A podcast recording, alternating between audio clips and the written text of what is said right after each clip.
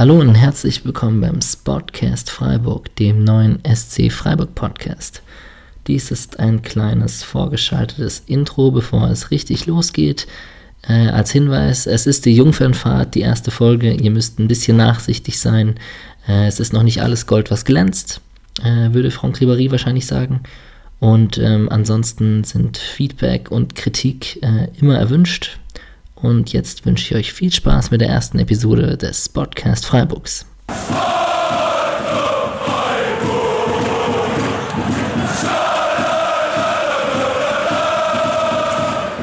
Podcast Freiburg. Wenn wir ein paar Dinge nicht gut lösen, auch nicht individuell gut lösen können, wenn wir gewisse Dinge nicht verteidigen können, wenn wir mit eigenem Ballbesitz nicht ähm, in Räume kommen, wo wir gefährlich werden, müssen wir unbedingt Torchancen haben in Frankfurt. Unbedingt, wir müssen unbedingt eigene Aktionen haben, wir werden total probieren, Fußball zu spielen. Alles. Ähm, also wenn es das nicht klingen sollte, das ist klar, dann schießen sie uns, äh, dann schießen sie uns ab. Dann schießen sie uns ab. Das war Christian Streich in der Pressekonferenz am Donnerstag vor dem Spiel und äh, damit hat er ja recht behalten. Insgesamt haben neun Minuten gereicht, um dem SC eine 3 zu 1 Niederlage zuzufügen. Hiermit heiße ich euch herzlich willkommen zum Spotcast Freiburg, dem neuen Podcast zum SC Freiburg. Heute mit der Folge zum, zum Auswärtsspiel des SCs gegen die Eintracht aus Frankfurt und wir starten gleichzeitig mit dem SC zum Rückrundenauftakt. Ähm, ich freue mich sehr an meiner Seite, an meiner digitalen Seite virtuell ähm, den Mirko Lorenz zu haben, auf Twitter den Mirk Chief. Hallo, Mirko. Ja, hi. Schön, Und, dass ich dabei sein darf. Nach dem Spiel natürlich umso schöner für mich, weil ich ja von der anderen Seite komme. Ja, wie ist die Stimmung so am Tag danach? Oh, gut. Äh, also das Spiel ist jetzt ist nicht unbedingt das Wichtigste gewesen gegen Freiburg. Wir stehen ja in der Tabelle sehr weit oben, aber es ist trotzdem schön, nachdem man vom Winter haben wir ja gegen Mainz unentschieden, gegen Bayern verloren und zwar so ein bisschen am Abfallen und jetzt mal wieder zu gewinnen, ist auf jeden Fall schön. Vor allem ist es, ich habe gestern schon gesagt, es kann sehr wichtig sein, jetzt bevor die Euroleague wieder losgeht, nochmal einen Haufen Punkte zu sammeln und dann einfach wieder gut dazustehen und sich ein bisschen auf die Euroleague konzentrieren zu können. Den äh, Mirko Lorenz findet ihr auf Twitter als Mirk Chief und ähm, ist einer der Mitglieder von Bundesliga Diaries, die Booty Diaries auf Twitter. Das ist ein englischsprachiger Bundesliga-Podcast, der man an dieser Stelle nur empfehlen kann und ähm, da lohnt es sich reinzuhören auf jeden Fall. Kurz ein paar Worte in eigener Sache. Der Spotcast Freiburg ist eben der neue Podcast zum SC Freiburg und wir nehmen hier die Rückrunde der Saison 18-19 als äh, Lernphase, als Pilotphase. Ähm, da ist wichtig, dass ihr uns ganz viel Feedback gebt, weil ähm, nur so können wir besser werden und wissen, was euch am liebsten gefällt. Und ähm, ich bin mir sicher, dass das sich mit der Zeit dann auch sehr gut einspielen wird und wir immer mehr und immer bessere Interviewpartner finden werden. Bessere Interviewpartner willst du also als mich? Ja, das wird, das, schwierig. wird schwierig. Wenn du, schon, wenn du schon auf Champions League-Niveau startest, wird es schwer, dich da noch hochzuarbeiten. Ja, ich weiß, es geht jetzt bergab. Man, ich hab, man darf nicht so mit dem Besten als erstes anfangen, aber es ist immer noch Steigerungspotenzial gegeben. Naja, kannst ja auch beim nächsten Eintracht-Spiel mal vielleicht ein Bastirett oder so, das sind dann natürlich auch interessante Gegner, ne? äh, genau. interessante Gesprächspartner. So machen wir das. Ähm, den Spotcast Freiburg findet ihr auf äh, spotcast-freiburg.de und auf den üblichen Social Media Kanälen Instagram und Twitter. Und ja, es gibt uns auch auf Facebook, auch ähm, wenn das eher wahrscheinlich ein verstaubter Account wird, als dass er aktiv genutzt wird.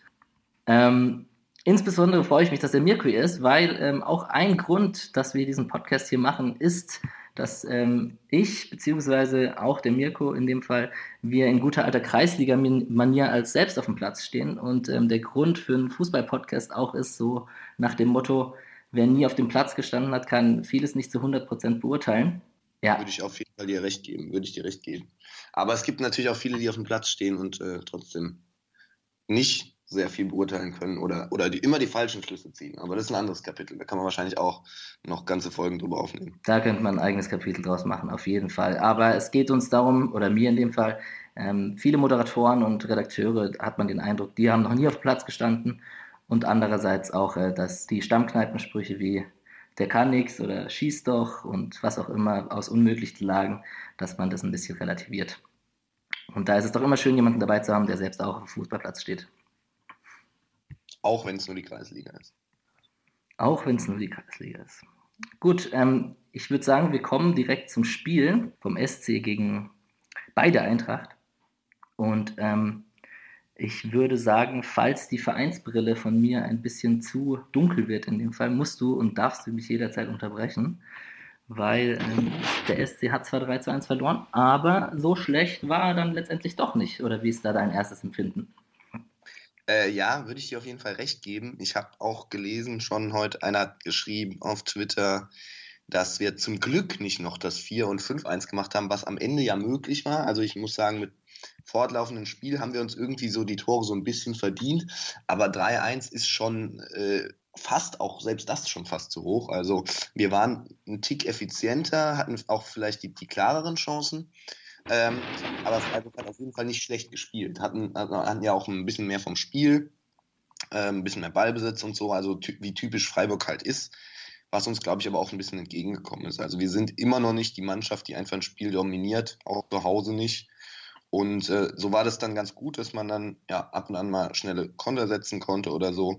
Oder das 3-1 nach dem Fehler dann schnell zurückschlagen. Das ist ja so ein bisschen der Stil von Eintracht Frankfurt. Das kam uns dann ein bisschen entgegen. Ähm, und im Endeffekt schon verdient, aber auf jeden Fall, es war jetzt nicht so dominant, wie das Ergebnis, das reine Ergebnis sagt. Mm, ja, da würde ich dir auf jeden Fall recht geben. Wie, wie typisch jetzt der Freiburger Ballbesitzfußball ist, darüber lässt sich streiten, weil sich das ein bisschen geändert hat in den letzten Jahren. Aber es ist doch schön, dass ja, wir von diesem Klischee noch leben. Habe ich immer in meinem Kopf, ist immer Freiburg will den Ball haben. Und äh, ja, Freiburg ist schon eine der Mannschaften, also gerade auch wenn man es vergleicht mit anderen Mannschaften, die ein bisschen da unten stehen. Also ihr seid ja jetzt in der Tabelle noch nicht, äh, nicht extrem weit unten drin, aber ähm, trotzdem, wenn man dann mal so guckt, auch vom, vom Etat oder so, kann man Freiburg ja schon eher auch mit dann mit sowas wie Mainz, Augsburg, äh, Nürnberg, Düsseldorf vergleichen. Und da ist Freiburg schon eine, die besseren Fußball spielen kann, würde ich mal sagen.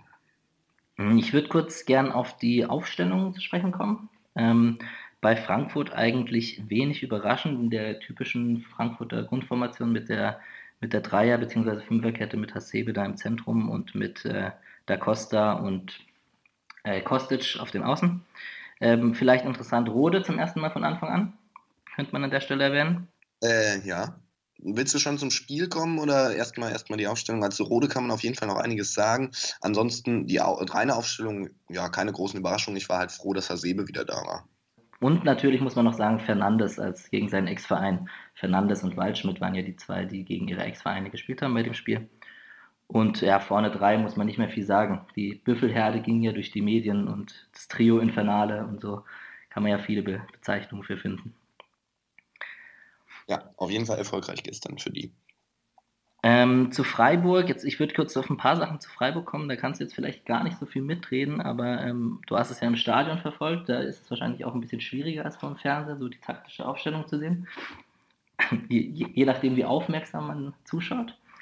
Ähm, beim SC eigentlich alles wie gehabt, jetzt aber in der, mit der Dreierkette. Also Koch spielt ja oft im, im defensiven Mittelfeld, aber kann natürlich auch den, den, den Libero oder den zentralen Innenverteidiger in der Dreierkette spielen. Im Prinzip dann also ebenfalls mit einer Dreier-Fünfer-Kette, so wie Frankfurt. Ähm, Günther war zum ersten Mal nicht dabei, der war, hatte im Jahr 2018 kein einziges Bundesligaspiel verpasst. Und das war wohl der einzige große Spieler, wo man sagen musste, der hat wirklich gefehlt mit Franz, mit einer Notlösung, weil auch Okorochi als der Jugendspieler, der eigentlich für Linksverteidigung gedacht ist, auch ebenfalls ausgefallen ist. Und ansonsten, äh, klar, Vincenzo Grifo direkt mit seinem Debüt im ersten Spiel. Ähm, Niederlechner hat das äh, Duell in der Vorbereitung wohl für sich entschieden gegen Petersen erstmal. Und ähm, Kübler mit dem ewigen Duell auf Rechtsverteidigung anstatt Stenzel, die, die tauschen, die machen so ein bisschen Jobsharing auf Rechtsverteidigung. Ähm, ansonsten Fernandes, Waldschmidt, Ex-Vereine, wer findest du hat das Spiel für sich entschieden, unabhängig vom Ergebnis? Wer war besser von den beiden? Ähm, also Waldschmidt hat einen Schuss aufs Tor abgegeben, auf, äh, auf da, wo ich dahinter stand und ähm, der ging halb ins Seiten aus. Ähm, Fernandes war nicht so auffällig. Also ich würde sagen, beide nicht mit ihren besten Tagen. Aber kommen wir gleich noch dazu, wenn wir über ein paar individuelle Statistiken reden. Fernandes natürlich laufstärkster Spieler auf dem Platz. So kennt man ihn dann auch von Freiburg. Ähm, ansonsten zum Spielverlauf. Mm, der SC hat eigentlich ganz gut begonnen. Ich finde, die hatten eigentlich ganz gut alles im Griff. Das war ein bisschen Abtasten am Anfang. Siehst du das genauso? Äh, ja, ich würde schon auch sagen, Freiburg war, hatte mehr vom Spiel in der ersten halben Stunde. Ähm, insgesamt war es nicht so das großartige Bundesligaspiel. Also oft haben ja die letzten Pässe gefehlt oder so. Es ist, ja, es ist relativ wenig passiert, würde ich sagen. Ja, bis zur besagten 36. Minute.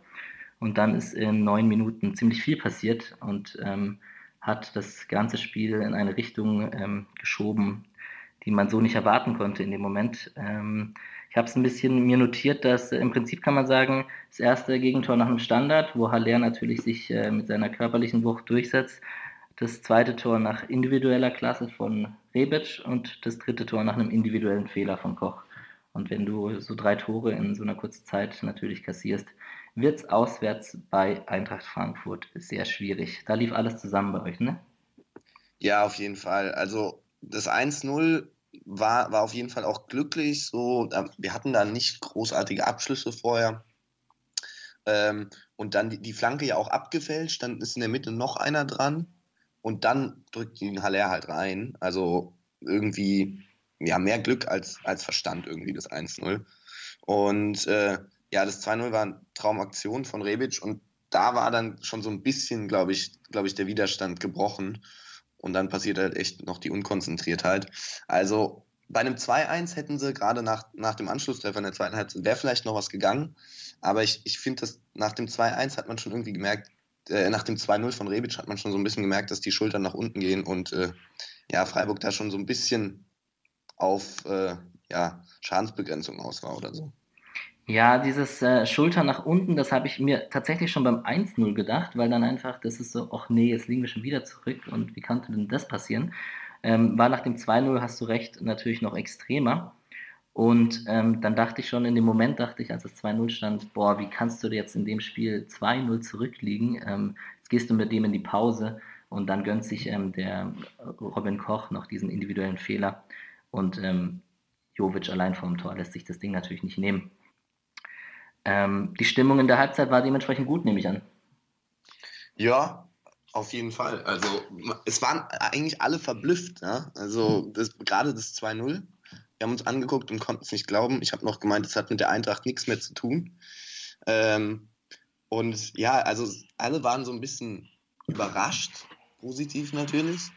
Und äh, aber insgesamt, also das Spiel hatte auf den Rängen war es auch ein sehr maues Fußballspiel, sage ich mal. Also die Stimmung war einfach nicht so nicht so gut. Äh, unser Capo hat das auch mehrfach bemängelt, hat gemeint, habt das äh, Singen verlernt über die Winterpause oder sonst was. Ich glaube, da war jeder war noch so ein bisschen, naja, gut, Bundesliga geht wieder los, ähm, aber erstmal erstmal ein bisschen ruhig und es ist auch kalt draußen und da waren die, glaube ich, die Leute mehr mit Trinken vom heißen Apfelwein beschäftigt, als irgendwie das Spiel großartig zu verfolgen oder die Mannschaft zu supporten. Oder für viele ist natürlich auch das erste Spiel nach der Winterpause, trifft man alte Freunde zum ersten Mal im neuen Jahr oder so. Und dann wird auch viel geschwätzt oder so. Also der ganz große Fokus auf dem Spiel war jetzt nicht so, aber es war auf jeden Fall eine positive Überraschung, die in der Halbzeit vorgeherrscht hat.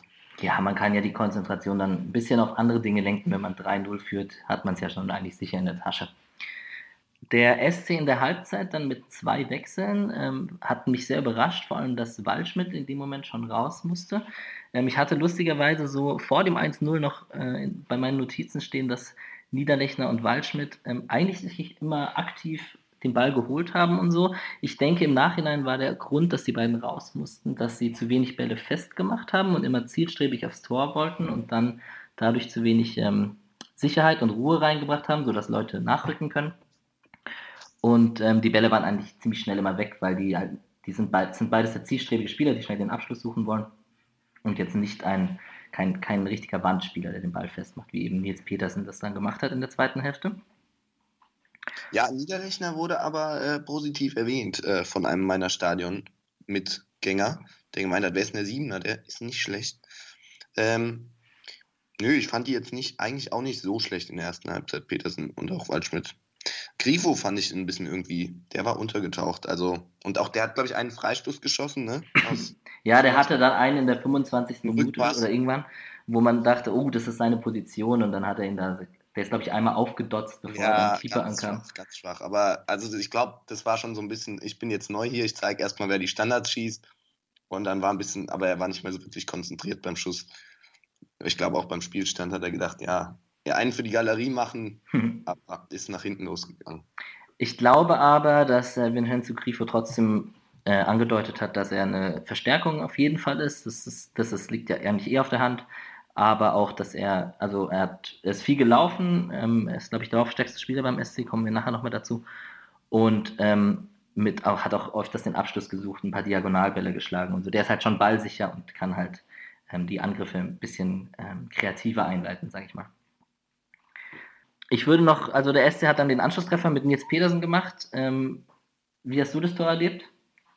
ja, also das Tor gar nicht, kann ich dir sagen. Ähm, obwohl ich die ganze Zeit im Stadion war. Aber äh, es wurde dann gerade ein Fangesang angestimmt, äh, wo man sich hinknien sollte. Und dann war jeder so darauf bedacht, äh, halbwegs ordentlich zu knien, um sich keinen Knieschaden zu holen und sonst wie. Ähm, und dann guckte man da so unten rum und da ist es irgendwie wohl gefallen. Die Stimmung von Freiburg war dann auch nicht so ex ekstatisch, dass, dann, dass man das großartig mitbekommen hat. Und dann ist mir erst zehn Minuten später beim Blick auf den Videowürfel aufgefallen, dass die andere 1 gefallen ist. Also dazu kann ich hm. relativ wenig sagen. Ich habe es einmal auf The Zone gesehen. Ja, typisches Petersen-Tor. Ne? Ein definitiv ein typisches Petersen-Tor. Ähm, Kübler hat den Ball auf rechts. Ähm, der Lukas Kübler, Rechtsverteidiger, hat, den, hat allgemein ein relativ gutes Spiel gemacht, bis er dann am Ende halb verletzt raus musste. Ähm, der hat den Ball durchgesteckt auf Gondorf und der ähm, flankt rein auf Petersen, der dann nur noch einschieben braucht. Generell zur zweiten Halbzeit ähm, ist halt die Frage, ob es jetzt Freiburg besser gemacht hat oder ob Frankfurt halt auch einfach einen Gang runtergeschaltet hat mit einer 3-0-Führung. Ist ja immer so die Diskussion, machen die es jetzt besser oder ähm, las, lässt der Gegner es auch einfach zu? Und am Ende muss man sagen, hatte Freiburg auch Glück, dass die, die letzten Konterchancen da als Freiburg komplett aufgemacht hat. Dass sowohl Jovic als auch Rebic als auch Kostic am Ende die, das 4 zu 1 nicht gemacht haben. Ja, auf jeden Fall. Also ich finde, es war aber schon auch typisch, ähm, ein typisches erste Halbzeit, zweite Halbzeitspiel, wo du halt in der zweiten Halbzeit einfach viel mehr Räume hattest. Also die Aktionen, die da zu Chancen geführt haben in der zweiten Halbzeit, waren natürlich auch durch den Spielstand bedingt nochmal extremer. Aber diese Räume hätten die in der ersten Halbzeit nie gehabt. Da wäre Freiburg einfach noch enger am Mann gewesen und, und eben, die wären nicht so hoch gestanden, dass man diese Konter überhaupt hätte fahren können. Also das war schon typisch ähm, in der zweiten Halbzeit und bei einem Spielstand von 1-1 oder so wären auf jeden Fall wahrscheinlich gar nicht so viele Chancen für die Eintracht entstanden. Ähm, ich würde gerne mal auf die Interpretation von ein paar Spielstatistiken kommen und habe jetzt erstmal eine kleine rhetorische Frage an dich. Was glaubst du denn, wer in den meisten statistischen Werten, also zwischen den Teams jetzt, äh, besser ist als der Gegner, der SC oder die Eintracht aus Frankfurt? Also du meinst jetzt Ballbesitz, Pässe etc. Ich meine, ich kann es dir sagen, ich meine fast Welche? alles außer Tore. Ja, fast alles außer Tore. Also da ich ja schon mal drauf geguckt habe, äh, kann ich sagen, dass Freiburg auf jeden Fall mehr Pässe und sonst was hatte. Ähm, müsste ich jetzt mal sagen, ja, kommt schon ungefähr hin, wenn man das Spiel gesehen hat. Im Stadion kriegt man das schon auch mit. Also Freiburg war jetzt auch, es war ja jetzt nicht so, dass Freiburg wie, wie Barcelona irgendwie 700 zu 100 Pässe hat oder so. Nee, Aber ähm, ja, kommt schon hin, dass Freiburg da, da, da mehr Ballbesitz hat und mehr Pässe. Ja, also im Endeffekt, das waren, die Torschüsse waren deutlich mehr, das waren 21 zu 9. Das spricht jetzt aber jetzt natürlich nicht für die ja, Qualität der Torschüsse. Freiburg mehr aus dem Halbfeld geschossen als, ja. als klar. Also klare Abschlüsse im 16 habe ich wenig gesehen von Freiburg. Jetzt wirklich. Da würde ich dir auf jeden Fall recht geben. Die haben es oft das aus der Distanz versucht und da ging auch, wie du auch gemeint hast, mit Waldschmidt oder mit dem Freistoß von Grief und da war auch viel dabei, was nicht so gefährlich war. Ähm, mehr gespielte Pässe, mehr angekommene Pässe, ähm, tatsächlich auch eine bessere ähm, Zweikampfquote, wo ja oft äh, nicht der Fall ist beim SC. Beziehungsweise es hat sich manchmal gebessert, aber in dem Spiel gegen Frankfurt hat es mich dann natürlich gewundert, weil Frankfurt ja auch sehr über die Physis kommt.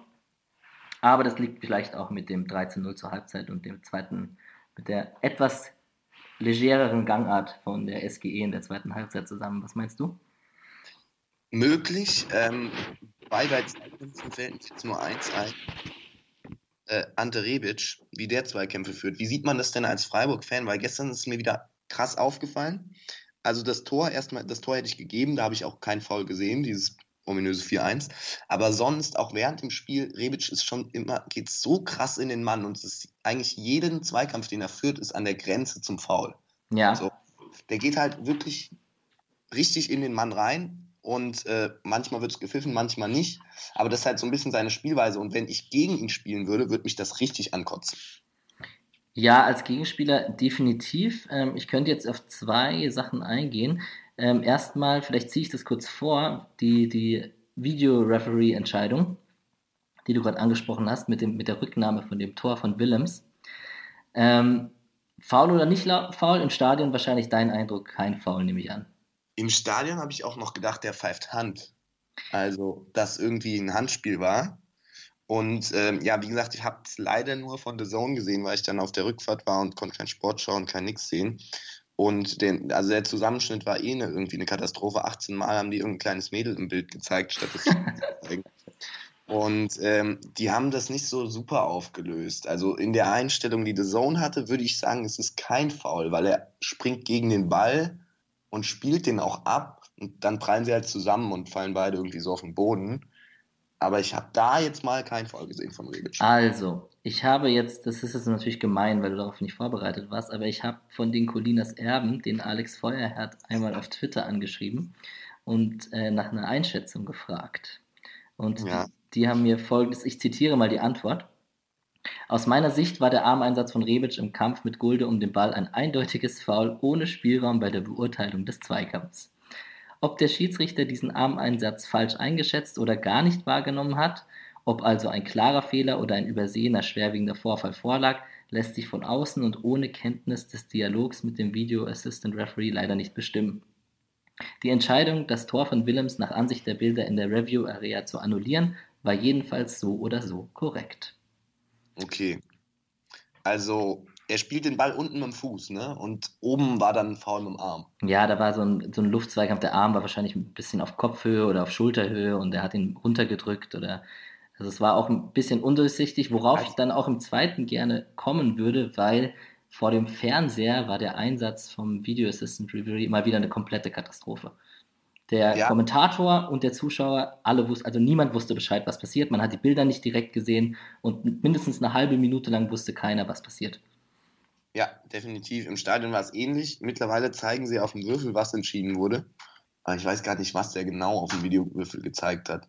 Ähm, ob er faul gesagt hat. Auf jeden Fall war es kurios. Und weil es hat ja auch wieder mal gedauert. Und dann, das Witzige war noch, Rebic ist dann, als der Schiri zur Seitenlinie gegangen ist, ist Rebic auch hin und ist mal in die Luft gesprungen, hat versucht, aus der Entfernung auf den Bildschirm zu gucken, weil er wahrscheinlich wusste, es geht um seine Szene oder so. Das war mir da im Stadion noch gar nicht bewusst. Aber ja, es war, es war verwirrend auf jeden Fall. Ja, auf jeden Fall dachte ich auch, ich dachte auch, ich war auch nicht so auf der, also ich, mit, der, mit, mit der Meinung einverstanden, dass es ein Foul war. Ich dachte gar nicht, oder man hat es auch nicht direkt gesehen im ersten Moment und war auch einfach überrascht, was, was pfeift er denn jetzt? War es irgendwie abseits Hand, keine Ahnung, wenn jemand, wo stand jemand in der Schussbahn, das war die erste ja. Vermutung von, vom Kommentator. Ähm, aber naja, aber an sich finde ich diese Entscheidung immer sehr, sehr komisch, wenn irgendwie in der Entstehung des Tores irgendwo ein Foulspiel ist. Ich meine, jetzt war es schon ziemlich schnell am Abschluss, aber wo ziehst du da die Grenze? Also ich glaube, im Hinspiel war auch eine Videobeweisentscheidung. Diesmal war sie dann für uns.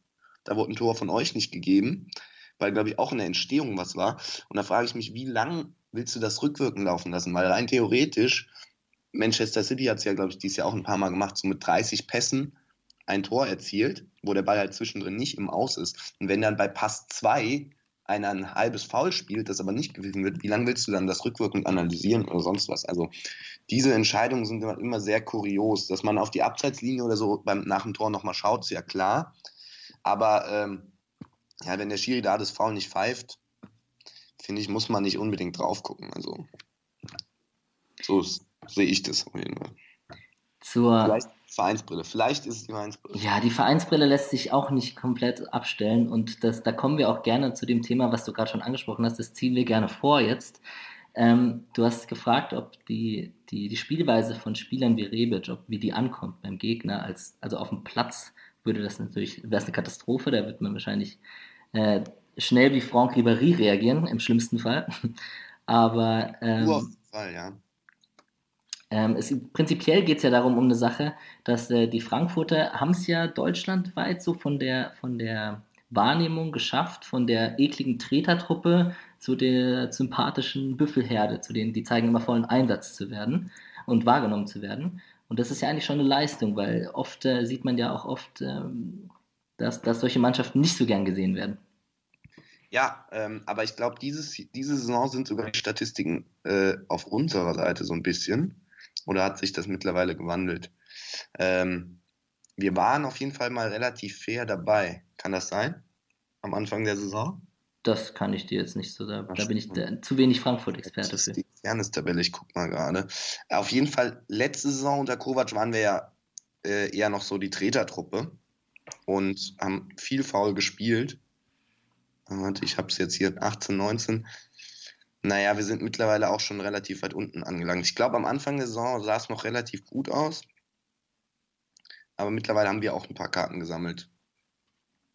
Ja, also der SC ist ja, ähm, ich glaube, das wird auch vom Trainer sehr vorgelebt, dass man sich versucht, als äh, recht faire und sportliche Truppe zu geben und nicht mit Tätlichkeiten und so. Das wäre auch nicht gern gesehen vom Trainerteam. Und ähm, ich will jetzt gar nicht der Frankfurter Truppe da irgendwelche Sachen unterstellen, aber ähm, die Wahrnehmung nach außen ist schon interessant und beim Querlesen in, in Foren von Transfermarkt zum Beispiel so kam schon auch rüber, dass, ähm, dass, dass da schnell, wahrscheinlich auch aufgrund der Vereinsbrille, eine, eine, Unsympathie herrscht, dass sobald ein bisschen mehr, mehr körperlich und physisch gespielt wird und man auf der anderen Seite dann aber auch das Foul teatralisch zieht, dass dann ähm, Missmut sehr schnell aufkommt ja, auf jeden Fall. Also deswegen ist ja ein Spieler wie Ribery auch in der Gunst der Fans relativ weit unten auf der einen Seite. Selber immer Schauspielern versuchen das Foul, was keins war, zu ziehen, Schreiben zu provozieren, sonstige Sachen und aber auch gerne mal auszuteilen oder mal eine Faust zu schwingen. Ähm, ja, das ist auf jeden Fall nicht gerne gesehen. Und ich kann mir schon vorstellen, dass die Eintracht tendenziell eher so eine Mannschaft war, die, die da auch ähm, so ähnlich gesehen wurde diese Saison ist halt ein bisschen besser, weil wir auch einfach viele Tore schießen. Das heißt, die Fouls oder der körperliche Einsatz steht gar nicht so im Fokus, weil man halt so viel zu reden hat über die Tore. Und ja, kann sein, dass das dazu beigetragen hat. Wir haben vorhin noch über die Teamstatistiken geredet und ein bisschen über die Spielerstatistiken. Ähm, in einer Statistik, und die ist, scheint ja dann doch durchaus sehr aussagekräftig zu sein, und das sind die guten alten Expected Goals, ähm, liegt die Frank, die SGE eigentlich ziemlich deutlich vorne mit 3,09 zu 1,54. Ist ja so ein bisschen das neue Trend. Ähm, Analyse-Tool nach Packing von Stefan Reinhardt, jetzt sind es die Expected Goals, aber ja, sie geben der Frankfurt recht. Ich wollte gerade sagen, das gute Alte, es ist ja eher so ein, eher so ein Trendding, als, also so lang, lang gibt es die Statistik nicht. Ich gucke da auch ganz gerne mal drauf. Äh, vielleicht von meinem Background als äh, äh, Pokerspieler, Amateur-Pokerspieler, der da auch immer auf die Statistiken oder Wahrscheinlichkeiten ein bisschen guckt. Ähm, also ich persönlich finde es ganz interessant. Ähm, natürlich sind solche Dinger wie, wie Rebic, die gehen halt nicht jedes Spiel rein und werden halt dann auch mit sehr wenig bewertet. Ähm, und andere Sachen, ähm, wenn du im Strafraum klarere Abschlüsse hast, ähm, geht das halt hoch. Ähm, dieses Mal ging es auf jeden Fall auf. Und ähm, deswegen, ich finde, deswegen ist die Statistik halt so interessant, weil Freiburg hatte mehr Abschlüsse, Frankfurt halt aber die klareren, näher vorm Tor und so. Ähm, und das hat schon eine, eine ganz gute Aussagekraft dann immer die Expected Goals. Ja, vielleicht für die, die es nicht wissen, was es ist, könnte man kurz erklären. Im Prinzip geht es darum, dass ähm, die Wahrscheinlichkeit von einem Tor errechnet wird, je nachdem, von wo man den ähm, Schuss nimmt, quasi, von welcher Position auf dem Platz. Und so hat zum Beispiel ein Elfmeter hat eine Wahrscheinlichkeit von also 0,76, also von 76 Prozent, das ist so der höchste Wert. Und ähm, der Rebit-Schuss als, als Beispiel, damit man es sich verdeutlichen kann, hatte eine Wahrscheinlichkeit von 0,03, also so von 3 Prozent. Der war halt aus dem Spiel heraus mit dem linken Fuß und äh, die Petersen-Position zum Beispiel, der da nur noch aus, aus kurzer Distanz einschieben muss, hatte eine 0,61, also 61% Wahrscheinlichkeit. Und so wird es dann ähm, summiert im Prinzip. Richtig. Ja, Kostic hatte auf der anderen Seite auch eine ähnliche Situation aus nächster Nähe und hat ihn halt nicht gemacht. Ja, eure Expected Goals Rate ging ja auch, ist ja auch wahrscheinlich in den letzten fünf Minuten noch in die Höhe geschossen. Muss man ja, geht von aus. Deswegen rückwirkend haben wir uns halt den, den Sieg verdient. In der Höhe ist trotzdem so eine Frage. Ähm, bei Stuttgart Mainz übrigens war es anders. Ne? Stuttgart äh, eigentlich besser gewesen wohl gestern. Ich habe dazu aber auch kein Spiel gesehen. Also kann jetzt nicht sagen, inwiefern die Zahlen das dann gut widerspiegeln. Naja, bei Mario Gomez müsste man wahrscheinlich auch mittlerweile die Wahrscheinlichkeit immer um 0,2 oder 0,3 runterziehen, nehme ich mal. Das, das kann auch sein, ja. Ähm, gut, ich würde sagen, ähm, wer waren denn, zuletzt würde ich noch darauf kommen, wer waren denn deine drei besten Spieler vom SC, deiner Meinung nach? Weil wir bisher hier immer noch beim Spotcast Freiburg und nicht beim Spotcast Frankfurt, dann würde ich dich natürlich als Außenstehender bitten, mal deine Top 3 vom SC gegen euch äh, zu ernennen. Oh, oh, das ist jetzt natürlich ein bisschen schwierig. Also ich hatte vorhin schon erwähnt, Niederlechner war uns ein bisschen aufgefallen.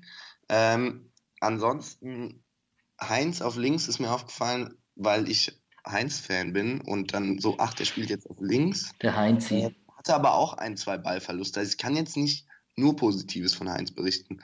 Ähm, Schwolo würde ich mal sagen, einfach chancenlos bei den, bei den Toren. Der konnte nicht viel machen gestern. Ja, definitiv. Ich glaube, glaub, wir hatten vier Torschüsse und drei waren drin. Ähm, deswegen, also Griffo fällt mal weg, weil er scheiße war. Ähm, ich würde mal Niederlechner nennen als guten. Und ähm, dann vielleicht noch zwei Mittelfeldspieler hier. Haberer ist einer, der wahrscheinlich immer mal wieder als guter auffällt. Franz war eigentlich auch nicht so auffällig. Also ich, ich, ich tue mir schwer, überhaupt äh, drei zu benennen, sage ich jetzt mal. Ja, ähm, liegt wohl in der Natur der Sache, dass man eher seine eigenen Spieler ähm, im Kopf hat und betrachtet.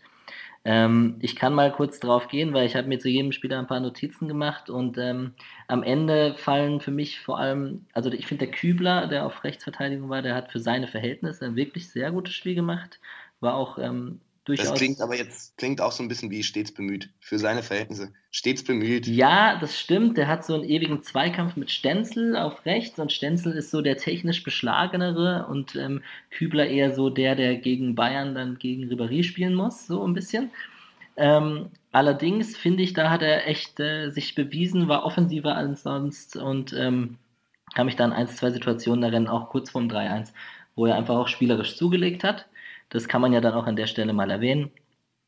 Und ansonsten ähm, Haberer meines Erachtens mit einem guten Spiel defensiv auch für seine Verhältnisse. Das ist ja der Spieler, der gesagt hat, er kann sich auch vorstellen, äh, international zu spielen. Das ging auch ein bisschen rum. Den hat dann Christian Streich wieder ein bisschen verteidigt in der Pressekonferenz. Und, ähm, international mit dem SCF oder? Nee, nee, also er kann, also mal schauen, ob wir es schaffen, aber ich denke, das war so, er, also er könnte sich schon mal vorstellen zu wechseln. Aber da wurde medial dann auch viel zu viel draus gemacht.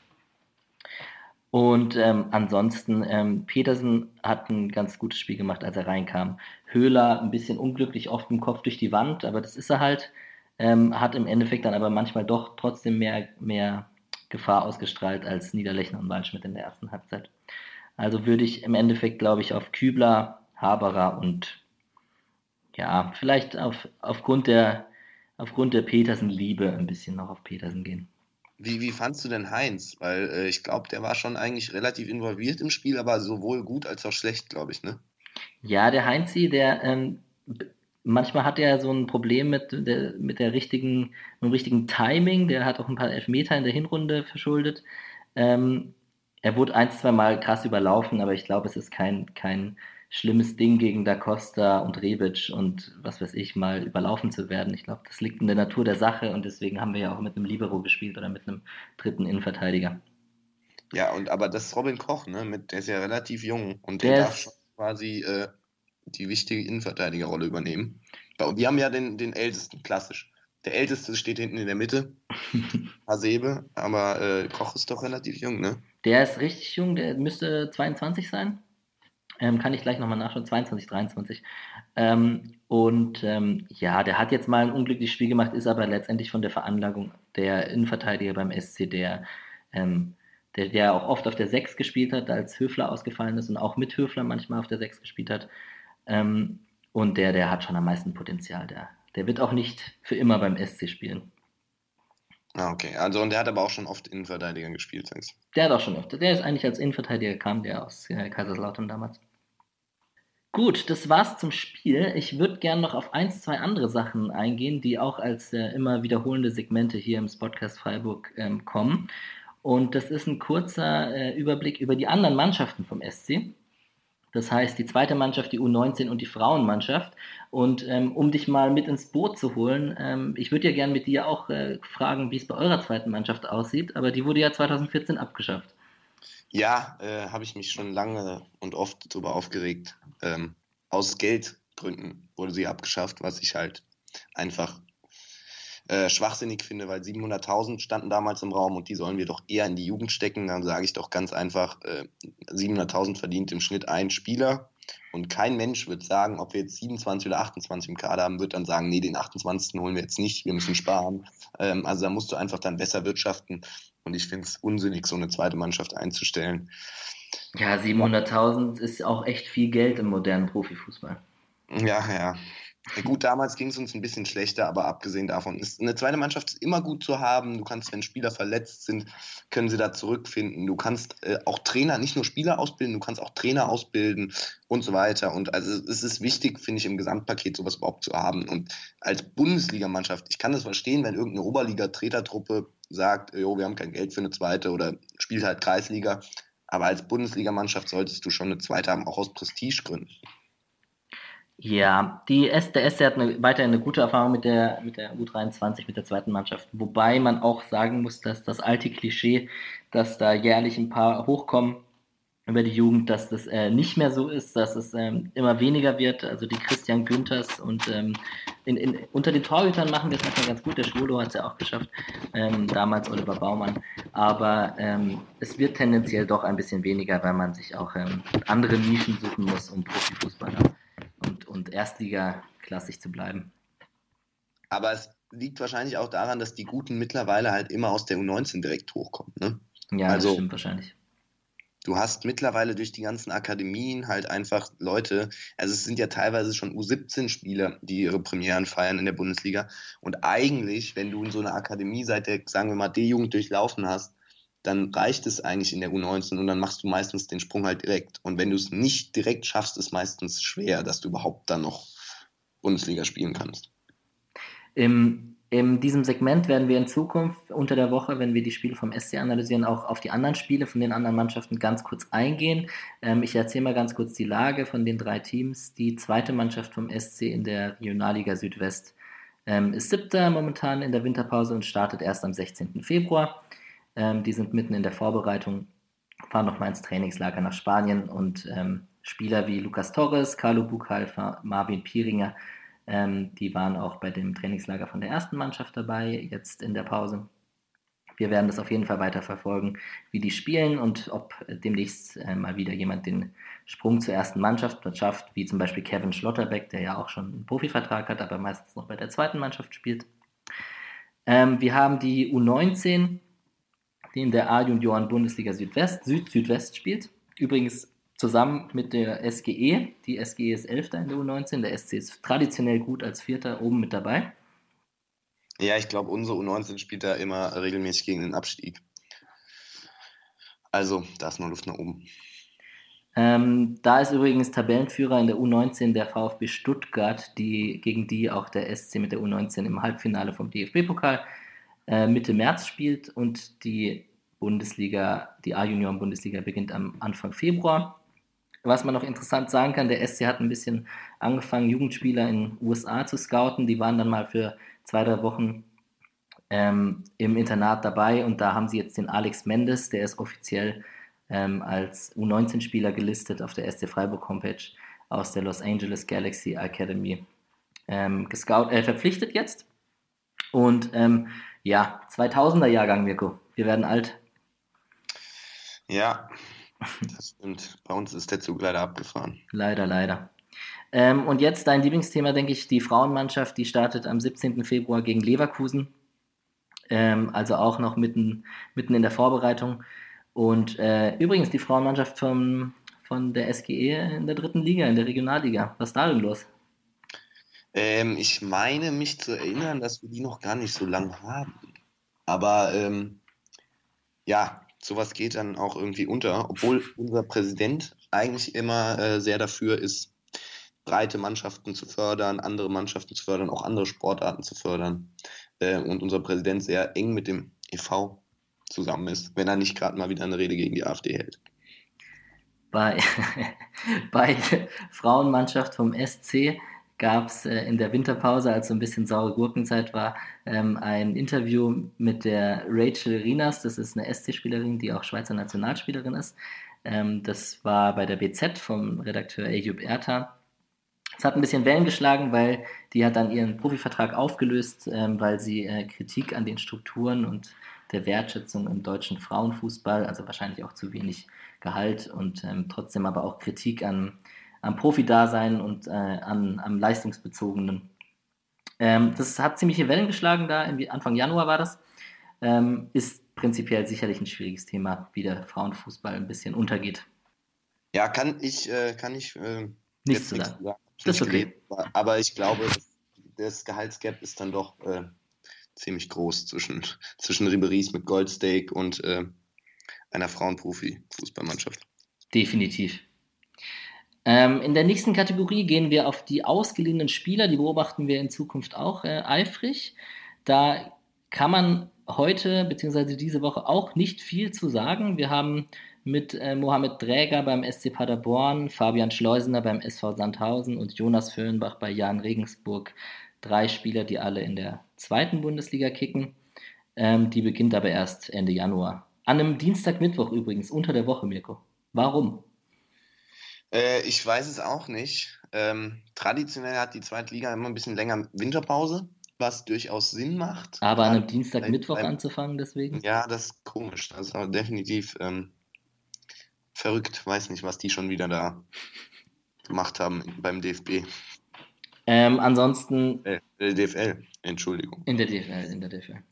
Ähm, Mohamed Träger ist äh, Stammspieler bei Paderborn auf der rechten Außenbahn. Schleusener ähm, arbeitet sich Jahr für Jahr eine Liga höher und hat jetzt sieben Tore und einen Assist bei SV Sandhausen in der Hinrunde. Und Jonas Fürnbach spielt Linksverteidiger und Innenverteidiger und kam auf elf Einsätze in der Hinrunde. Ähm, außerdem hat der SC noch zwei Spieler in der Schweiz ausgedient. Das ist einmal äh, Vincent Siero, der bei St. Gallen spielt und da absoluter Leistungsträger ist. Acht Tore, drei Assists. Da wird es interessant, ob der nochmal angreifen kann, wenn der zurückkommt. Und ähm, Kolja Hermann, der ein Spieler von der zweiten Mannschaft ist, der ähm, ausgeliehen ist an den FC Wiel 1900. Das ist zweite Liga ähm, Schweiz. Mal schauen, wie es mit ihm weitergeht. Ähm, in Schweiz beginnt der Fußball übrigens Anfang Februar. Ähm, um dich nicht gänzlich äh, ohne Gesprächsthema hier zu lassen, wie sieht es denn mit den ausgeliehenen Spielern bei der, bei der SGE aus? Ich habe mal geguckt, ähm, Wiedwald, Duisburg, Nikolai Müller jetzt bei Hannover und natürlich nicht zu vergessen ähm, Weltfußballer Danny Blum bei Udi Las Palmas. Äh, ja, äh, vor allem Danny Blum kann da gerne bleiben. Ansonsten beim Torwart war es ja bei uns so, dass wir sogar mit vier quasi Torhütern in die Saison gegangen sind dadurch, dass wir kurz vor Transferschluss ähm, noch Kevin Trapp geholt haben von Paris ähm, und die, ein, die eigentlich geplante Nummer 1 Renault dann ist auf die 2 und damit hatten wir dann noch mit Zimmermann und Wiedwald noch zwei Torhüter. Äh, deswegen das macht de definitiv Sinn, da den Wiedwald auszuleihen und äh, das ist eigentlich auch ein guter Keeper, der wahrscheinlich spielen will und ja, der wird wahrscheinlich auch sich dann mal irgendwann einen neuen Verein suchen, wenn wir Trapp behalten. Aber ja, ähm, macht auf jeden Fall Sinn, die, die verliehenen Spieler. Also Nikolai Müller hätte ich lieber behalten und Gotha ausgeliehen. Mhm. Aber das Leben ist kein Wunschkonzert. Was ich bei der, bei der Recherche noch interessant fand, ähm, der, also Kamada, der Japaner, der hat ja bei euch gespielt und ist jetzt in Belgien in der, bei St. Truiden, die, die Mannschaft, man möge es mir verzeihen, VV St. Truiden, habe ich davor nicht gewusst, dass die existiert. Ähm, Erste oder zweite Liga? Ich weiß nur, dass er viel genetzt hat, aber erste oder zweite das Liga? Das müsste die erste Liga sein. Ja? Ich glaube schon. Ich also schauen wir nebenher mal nach. Neulich ähm, das gehört. Auf jeden Fall bin ich dann auf diese Mannschaft gegangen und die haben als belgische Mannschaft sechs Japaner im Team.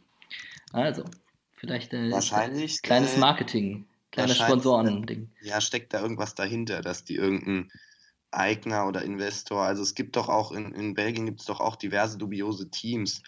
Hat nicht dieses, äh, dieses Eupen hat doch auch eine Kooperation mit Katar oder so. Also in Belgien oder dann gibt es auch viele äh, Verträge und von Spielern, die dann irgendwelchen, die gar nicht dem Verein gehören, aber bei den Vereinen spielen. Also in Belgien sind, glaube ich, einige kuriose Sachen unterwegs. Ja, das kann gut sein. Die sind auf jeden Fall St. Truiden, ähm, siebter in der Jupiler Pro League. Okay, und das ist die erste. Das ist die erste, ja. Okay. Und Damada, ich gucke gerade, ein Tor.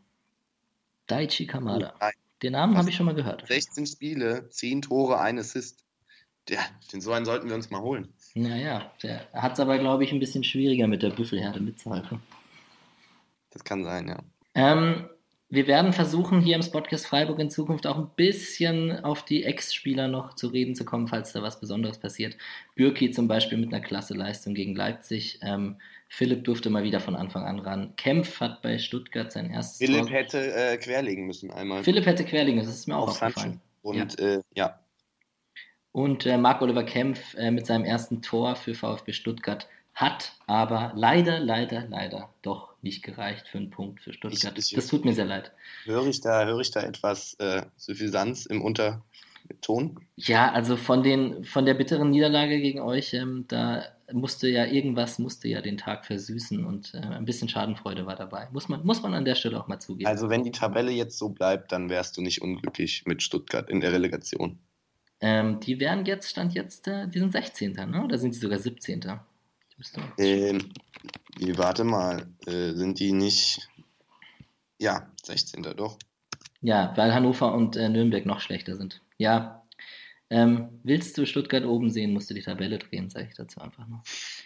Ähm, ansonsten werden wir das ein bisschen im Blick halten. Ich finde es auch immer noch interessant, wie was zum Beispiel Soyuncu in Leicester City macht. Der kommt da gar nicht auf Einsätze momentan. Ähm, naja, wir werden das ein bisschen verfolgen. Ist aber vielleicht ähm, also ich kenne das von unseren Spielern eigentlich, die zu anderen Vereinen gegangen sind. Ach, ich dachte, du kennst das persönlich aus der Kreisliga, aber okay. Persönlich nicht, aber äh, bei unseren Spielern war es häufig auch so, dass sie überhaupt nicht zum Einsatz kamen. Und meine Theorie war damals immer, bei, bei der Eintracht aufzufallen als besonders guter Spieler ist einfach. Wenn du dann zu einem guten Verein kommst, wo Leute kicken können, ist es eher schwierig und deswegen haben die sich selten durchsetzen können. Also wie zum Beispiel jetzt Sebastian Rode, den wir zurückgeholt haben. Aber Freiburg ist ja für mich eigentlich eher eine Mannschaft, die Fußball spielt. Deswegen erwarte ich eigentlich von Freiburg-Spielern, dass sie sich eher durchsetzen. Mhm. Auf jeden Fall zu Jünscher zum Beispiel eher schwierig. Aber die gehen dann oft, oft machen sie nicht diesen Zwischenschritt zu einem Verein, wie eigentlich sollten sie nicht direkt ja. zu, zu Dortmund gehen, sondern ein, ein, Philipp hätte es halt gut getan bei Gladbach oder bei, keine Ahnung. Ja, ähm, definitiv. Also unser Leverkusen. Wolf ist ja das Gleiche, der ist ja auch vor der Saison zu, äh, zu Dortmund und das, der spielt ja noch eine geringere Rolle als, als der Philipp. Ja. Und ja, bei Soyuncu spielt es vielleicht eine Rolle, dass äh, er in Leicester wahrscheinlich ein komplett anderes Spiel, was eher körperbetont ist und die kloppen den Ball wahrscheinlich eher raus und in Freiburg soll, sollte man es ja spielerisch lösen, eigentlich, ne? Aus der Abwehr. Ja, das auch ist schon eine deutliche ähm, Gut, das auf jeden Fall. Ähm, neben den ausgeliehenen Spielern werden wir auch ein bisschen die Ex-Spieler ein bisschen verfolgen. Da gibt es übrigens ein super Tool auf transfermarkt.de, da kann man sich eine eigene Watchlist zusammenstellen von Spielern und ähm, kann die super verfolgen, so wann sie zuletzt zum Einsatz kamen und so. Als kleiner Hint, als kleiner. Ähm, ich bekomme kein, leider keinen Sponsorvertrag bisher. Vielleicht kommt das ja noch. Mal schauen. Ja, oder einfach Instagram verfolgen.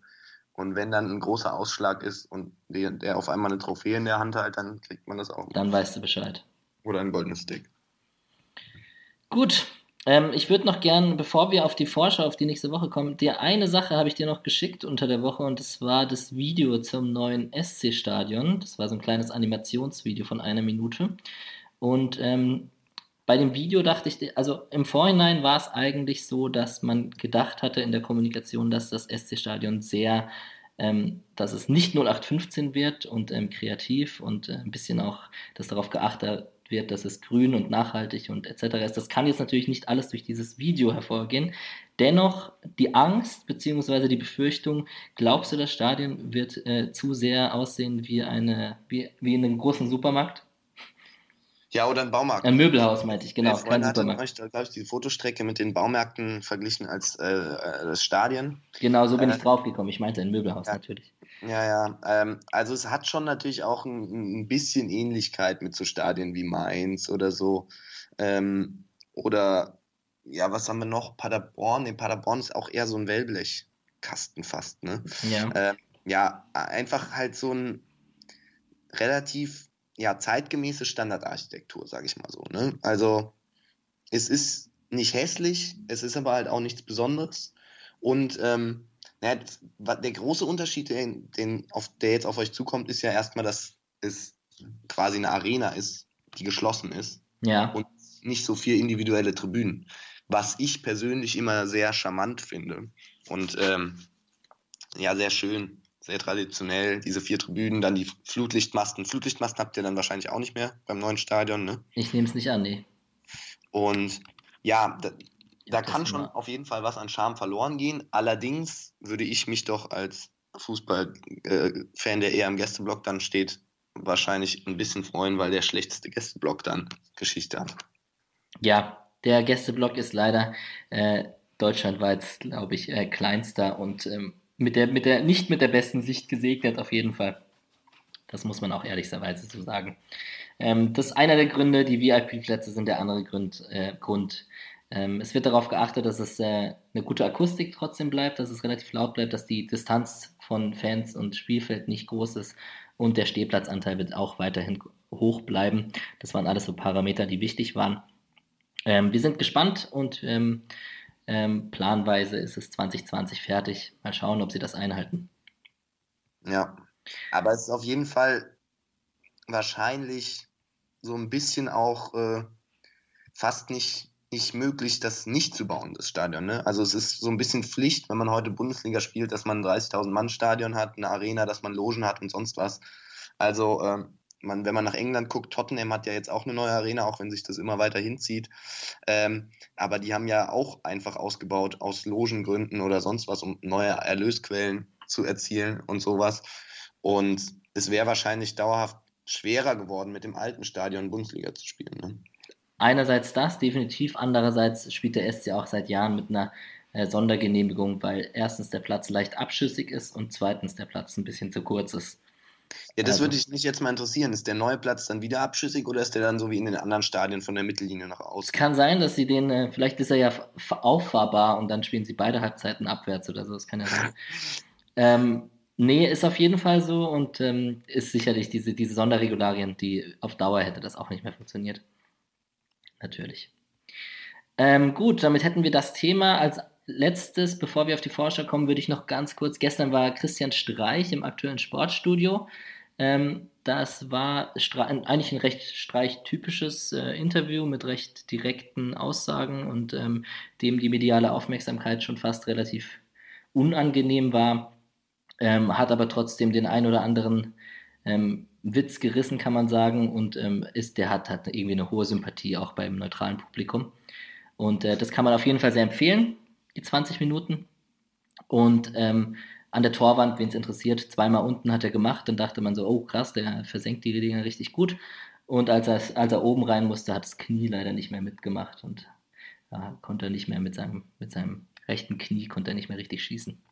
Aber, aber er geschossen, er hat jetzt nicht abgebrochen, oder? Nein, nein, er hat trotzdem geschossen, aber unter Schmerzen. Aber es lässt er sich natürlich nicht nehmen. Ja. Ähm, Gut, ich würde noch ganz kurz mit dir auf die nächste Woche schauen. Ähm, Frankfurt jetzt äh, von 6 auf 5, je nachdem, ob äh, wie heute Abend noch Wolfsburg gegen Schalke spielt, kann Wolfsburg wieder vorbeiziehen. Ähm, aber an Leipzig herangerückt. Ziel Champions League jetzt? Ah, nee, würde ich nicht sagen. Ähm, auch wenn es bei Adi Hütter heißt, der war immer besser in der Rückrunde mit seinen Mannschaften. Also ich glaube, durch die Doppelbelastung mit der Euroleague ähm, wir stehen einen Tick zu gut da, immer noch nach der Hinrunde, finde ich. Also wir hatten ein, zwei Mal Glück, dass wir die gewonnen haben. Und ähm, ich glaube, es geht eher so, man muss nach unten schauen, dass man, also wenn man sich auf der 6 halten würde, wäre ein großer Erfolg. Ich denke eher, es wird zwischen 6 und 80 einpendeln. Kommt immer ein bisschen drauf an. Wenn wir jetzt direkt rausfliegen in der Euroleague, ist es vielleicht kommt es vielleicht der Liga entgegen. Ähm, für mich ist es allerdings ein Erfolg. Alles um den Platz 6 rum und die ersten vier Mannschaften sehe ich dann doch als zu stark an. Ja, ist vielleicht auch ganz gut. Ähm, ich glaube, dass äh, Frankfurt mit der Doppelbelastung jetzt mit der, mit der Euroleague sicherlich auch gut beraten ist, wenn sie wieder in die Euroleague einziehen. Das ist doch äh, sicherlich auch ein erstrebenswertes Ziel. Ähm, Freiburg ist jetzt von 11 auf 12 gerutscht, kann ähm, noch von Schalke eingeholt werden, falls die gegen Wolfsburg eben gewinnen sollten. Ähm, das ist ja für uns beide auf jeden Fall ein unentschiedenes beste Ergebnis. Genau, so ist es richtig. Das ist auf jeden Fall so. Einer wird auf jeden Fall nicht mehr eins runtergeschoben. Das ist, äh, das ist wahr. Ähm, aber wir haben weiterhin sieben Punkte auf den Relegationsplatz, eventuell auch auf den Abstiegsplatz, je nachdem, was Nürnberg gegen die Hertha macht, beziehungsweise das müsste jetzt eigentlich mittlerweile vorbei sein. Hast du da mal nebenher was gesehen? Ähm, 3-1 hat Hertha gewonnen. 3-1 für die Hertha. Ähm, da hätte ich ja gedacht, dass das ein klassisches 0-0-Spiel ist, aber Nürnberg äh, ist wohl dann doch nicht so gut. Also weiterhin äh, sieben Punkte auf den Relegationsplatz und somit zehn auf den Abstiegsplatz. Das ist doch eine schöne Nachricht. Ähm, die anderen Spiele dieser Woche, was war für dich die größte Überraschung? Ich finde den Mainz-Sieg in Stuttgart, den, der, den fand ich, wie gesagt, haben wir schon erwähnt, der hat mir den Tag ein bisschen versüßt. Ansonsten Düsseldorf, vierter Sieg in Folge in Augsburg, war sicherlich noch eine Überraschung. Ja, persönlich hat mich am meisten der Sieg von Bremen gefreut, weil ich einfach Hannover nicht so wirklich leiden kann und mich da sehr freuen würde, wenn die sich verabschieden. Ja. Ähm, und natürlich der Sieg von Dortmund gegen Leipzig hat mich sehr gefreut. Würde mich freuen, wenn das am Ende der Saison reichen würde, mal wieder für eine Meisterschaft, die nicht nach München geht. Ja, ansonsten noch äh, von Leverkusen habe ich eigentlich mehr erwartet, aber da habe ich auch die Zusammenfassung noch gesehen und äh, die haben ja auch echt äh, unglücklich 1-0 verloren, oder 0 zu 1 verloren zu Hause. Da war auf jeden Fall mehr drin und Pfostenschuss und ganz viele Chancen und so. Der, der Sommer hatte einen guten Tag. Also da war das Debüt von Bosch ein bisschen unglücklich. Ähm, nächste Woche, der SC spielt gegen Hoffenheim. 15.30 Uhr. Vincenzo Grifo darf nicht spielen, das war vertraglich so geregelt bei der Leihe. Oh, der, das ist ja peinlich. Das ähm, war also, Bedingung von Hoffenheim, dass Grifo nicht spielen darf. Aspirant, naja, okay, sie sind ein bisschen vielleicht hinter eigenen Ansprüchen, aber also du musst doch den, das Selbstvertrauen haben, auch Freiburg so wegzuhauen. Ja. Und also auch das Persönliche, also das wäre ja wär dann so ein typisches Spiel, wo Griffo dann ein Tor macht und dann nicht jubelt, weil er da mal gespielt hat. Also dieses ganze Rumgeheule äh, kriege ich immer Plack, wenn also. Ja, auf jeden Fall. Äh, Christian Streich wurde in der Pressekonferenz vor dem Frankfurt-Spiel gefragt, ähm, ob er denn spielen darf. Und also jetzt gegen Hoffenheim. Und dann hat er sich noch bedeckt gehalten und hat gesagt, ja, wenn er nicht spielt, dann spielt er halt nicht. Da war eigentlich schon klar, dass er es nicht darf. Und ähm, das wurde jetzt auch bestätigt von unserem äh, Vorstand. Trotzdem Freiburg? Ja, also Hinrunde 3 zu 1 verloren, ähm, zweimal Scharlei getroffen. Wir hoffen ja, dass diesmal ein Scharlei auf der anderen Seite trifft, nämlich unserer und nicht der von Hoffenheim. Ähm, ansonsten viele Unentschieden in den letzten Begegnungen zwischen dem SC und der Hoffenheim und eigentlich auch immer viele Tore. Ähm, ich habe noch die Quoten, falls man sich daran auch orientieren möchte. Äh, Freiburg mit einer 3-6er-Quote zu Hause, die würde ich äh, mit Vereinsbrille doch eventuell mitnehmen. Ja, also ich kann auch, also ich würde mich natürlich freuen über, über einen Sieg in Freiburg. Ähm, aber Hoffenheim ist nicht der schlechteste Gegner, ne? Nein, das wissen wir doch auch, das wissen wir doch auch. Ähm, da gab es auch in der Vergangenheit viele ähm, taktische Geplänkel zwischen Christian Streich und äh, Julian Nagelsmann. Wird sicherlich ein interessantes Spiel, bei dem ich aber auf jeden Fall nicht glaube, dass der SC chancenlos ist. Ähm, und die Eintracht abschließend gegen Bremen, 18.30 Spiel am Samstag in Bremen. Dein Tipp? Ah, schwierig. Schwierig. Ich, ich wäre mit einem Punkt zufrieden, aber kann beides passieren. Ich weiß nicht, ich habe Bremen dieses Wochenende nicht gesehen. Sie waren ja zuletzt auch eher auf dem absteigenden Ast. Ähm, würde mich natürlich mal wieder freuen, wenn wir wie in Stuttgart oder wie in Augsburg einfach mal souverän 3-0 auswärts gewinnen. Ähm, aber ich wäre mit dem Punkt auf jeden Fall schon zufrieden. Ähm, machen wir ein kleines Tippspiel raus. Du zwei Ergebnisse, ich zwei Ergebnisse. SCF Hoffenheim? Da tippe ich, ah, soll ich jetzt jeweils die Vereinsbrille aufziehen oder jeweils die Vereinsbrille auslassen? Das kannst ich, du so machen, wie du möchtest. Ich gehe auf 2x. Ich sage, Freiburg spielt. Nein, nein, ich möchte ein Ergebnis mit einem mit ja, Freiburg spielt 2-2 und die Eintracht spielt 1-1 in Bremen. Ah, du gehst auf 2 mal x. Ich dachte, du gehst ja. auf 2x, also nee, nee. unentschieden Auswärtssieg. Ähm, gut, dann ähm, sag ich bei Freiburg-Hoffenheim, gehe ich auf ein 3 zu 2 für den SC. Viele Tore sind garantiert bei dem Spiel. Ähm, könnte man sich bestimmt auch mal eine Überwette äh, anschauen. Also Aber ich wollte jetzt auch nicht so viel von Wetten reden. Nach dem Gelaber wird es safe 0-0. Und ähm, die SGE in Bremen, puh, da würde ich äh, vielleicht eigentlich auch, ich habe hier sogar ein 2-2 stehen, das hast du jetzt auch gesagt, ne? Ne, 1-1 habe ich. Ich ja, habe 2 bei euch. Dann gehe ich aufs 2-2 bei äh, Eintracht, bei Bremen gegen Eintracht. Und dann schauen wir mal, wer am Ende, ich mache das dann, glaube ich, mit jedem Interviewpartner und dann schauen wir mal, was am Ende bei rumkommt. Ähm, gut, wir sind eigentlich am Ende angelangt. Ich bedanke mich sehr, dass du ähm, mitgemacht hast in dieser ersten Pilotphase-Runde des Podcasts Freiburg.